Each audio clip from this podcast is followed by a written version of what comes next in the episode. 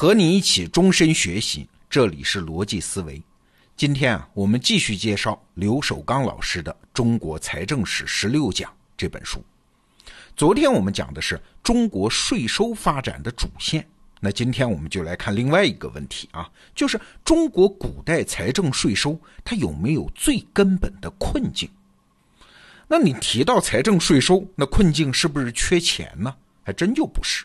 咱们中国历来是一个大国啊，至少和其他文明横向对比的话，中国统一王朝的财力是非常雄厚的。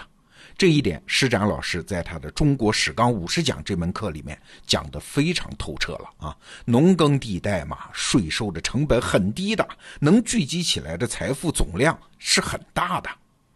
那你说不缺钱，财政税收还能有啥困境呢？有。农耕文明的财富特征是刚性太大，弹性太小。你想啊，毕竟是靠天吃饭，土地上每年的产出那是相对固定的。哎，这个根本的约束条件就塑造了中国历史的一系列特征。首先一点，这是最容易想到的啊，就是中国王朝的财政是一种量入为出的财政，财富总量就那么大。所以，一个时代对应的帝国政府的职能就只能是那么多。用我们老百姓的话来说，就是有多少钱办多少事儿。这和西方古代商业社会的财政原则就不太一样啊。西方古代商业社会那是可以做到量出为入的，就是需要办多少事儿，我就收多少钱。为啥呢？因为在那个时代，商业和对外战争有的时候是一回事儿啊，他完全可以在市场上或者是战场上把花出去的钱收回来，所以他们的财政状况弹性就很大。哎，从这个角度，我们就可以理解中国历史的很多现象了。为什么中国古代文明对外扩张的动力不大呢？王朝再强大，财政税收也是它的制约因素。有了这根线牵着，这风筝它怎么也飞不远啊！咱们中国人每年的收入那是有限的，或者说是稳定的。那对外扩张的收益是不确定的，所以中国人历来没兴趣做这笔买卖。还有，为什么儒家的儒生对皇权的约束能力能那么强呢？难道仅靠那些孔老夫子说的话、书上写的词儿就能约束皇权吗？哎，也不是。更重要的底层原因是钱就那么多嘛，用途也都事先定好了嘛。皇帝虽然权力至高，但是他实际上可以任意操作的空间并不大。哎，所以你看，财政缺乏弹性，是不是都是好事儿啊？但是啊。它也带来了一个问题，你想量入为出、轻徭薄赋的财政制度，应付帝国的日常状态那是没问题，但是危机到来的时候，需要大幅度增加政府开支的时候怎么办呢？危机主要是两个方面啊，一个是内部悄悄生长的因素在耗尽财政资源。我举个例子。明太祖朱元璋对自己的子孙那是非常照顾啊！你们一辈子啥活不用干啊，就可以从国家领俸禄。刚开始的时候，这一大家子姓朱的吃国家财政，他能吃多少钱啊？所以这不是多大问题。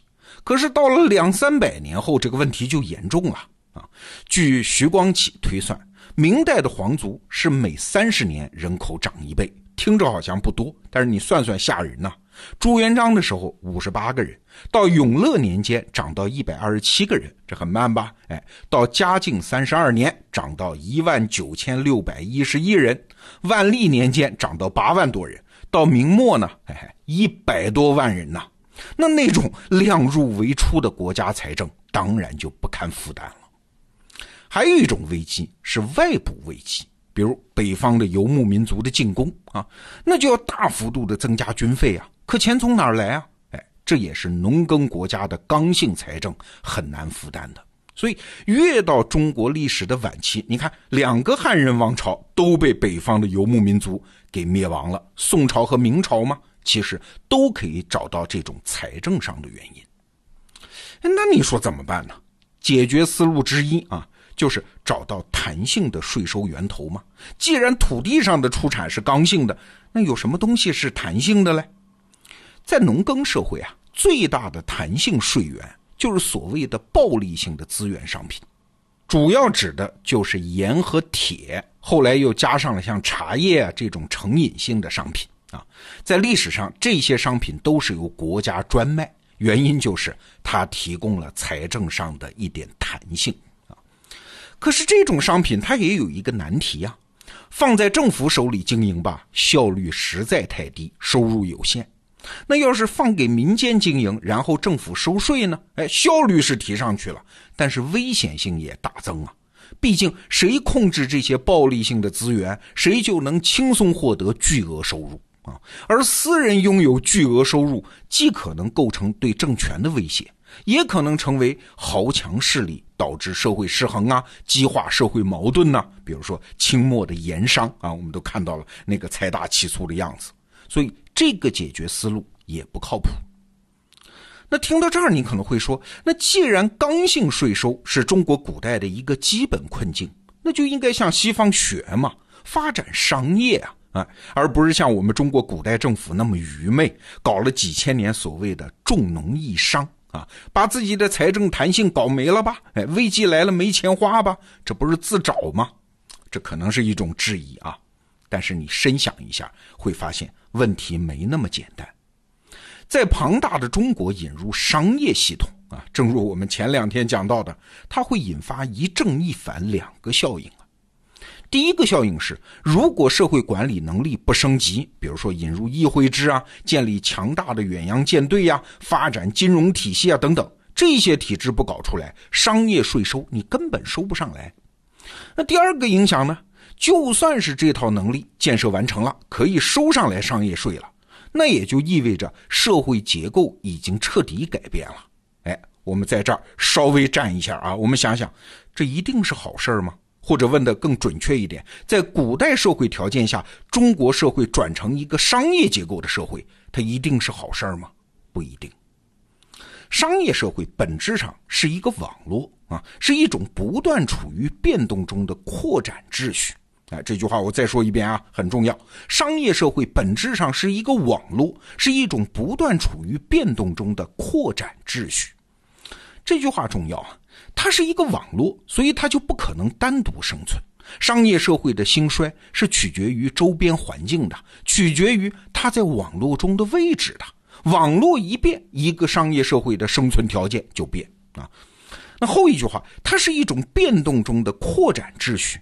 这就意味着，一个商业社会要么就在扩张中，要么它就在萎缩中，它很难保持稳定。啊，人类古代历史上的商业社会发达的时候如烈火烹油，非常繁荣；而衰落的时候也是如大厦将倾啊，文明的稳定性很差。随便举几个例子。你看丝绸之路上那些曾经发达的绿洲国家，像著名的楼兰古国啊，当年靠丝绸之路是很繁荣啊，而今呢，连文明都灭绝了。再比如我们中国的那些著名的商业城市，比如说扬州啊，原来是在运河支撑的商业网络中，那当然极尽繁华呀。但是运河一衰落，扬州的衰落它就是定局嘛。其实西方文明也是这样啊。罗马帝国的内部商业非常发达，但是，一旦崩溃，就很难像中国的汉帝国崩溃之后还能复兴啊。前些年有一部著名的纪录片叫《大国崛起》，好多集。哎，你看完之后想过一个问题没有？为什么西方的大国崛起像接力赛一样，一个国家崛起之后再衰落了，它就再也不会复兴？为啥？因为航海和商业都是复杂的协作体。它需要很长的时间才能建立起来这种协作关系啊！一旦被摧毁，是很难重建的。帝国也往往因此分崩离析，消失在历史中。那再来看我们的中国，农耕经济虽然看起来有种种缺陷，比如我们今天讲的财政的弹性非常差，但是它结构简单，生命力就顽强啊。上一个朝代灭亡之后，只要新王朝给小农家庭配置土地，经济和社会结构很快就能重建和恢复，帝国也由此复兴。我们经常自豪地说啊，我们中国是世界各个文明中历史延续性最好的，不管乱成什么样，总能再次复兴。哎，你看为啥？根子就在农耕经济嘛。农耕经济既给我们的文明带来了根本性的困境，也带来极大的好处啊。哎，听到这儿，你再来评估一下啊，在古代社会条件下，农耕和工商两种经济样式，稳定性大和弹性大两种财政样式，我们到底要哪一种呢？听到这儿，这个答案可能就不太好回答了。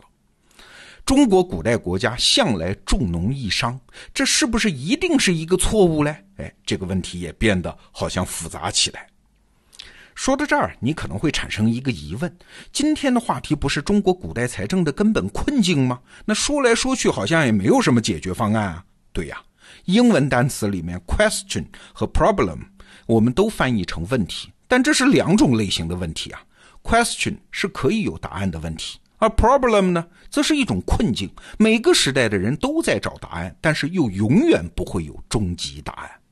中国古代的国家财政有它的 problem。就是我们今天说的根本困境，历朝历代的能人都试图解决，也都不能根本解决。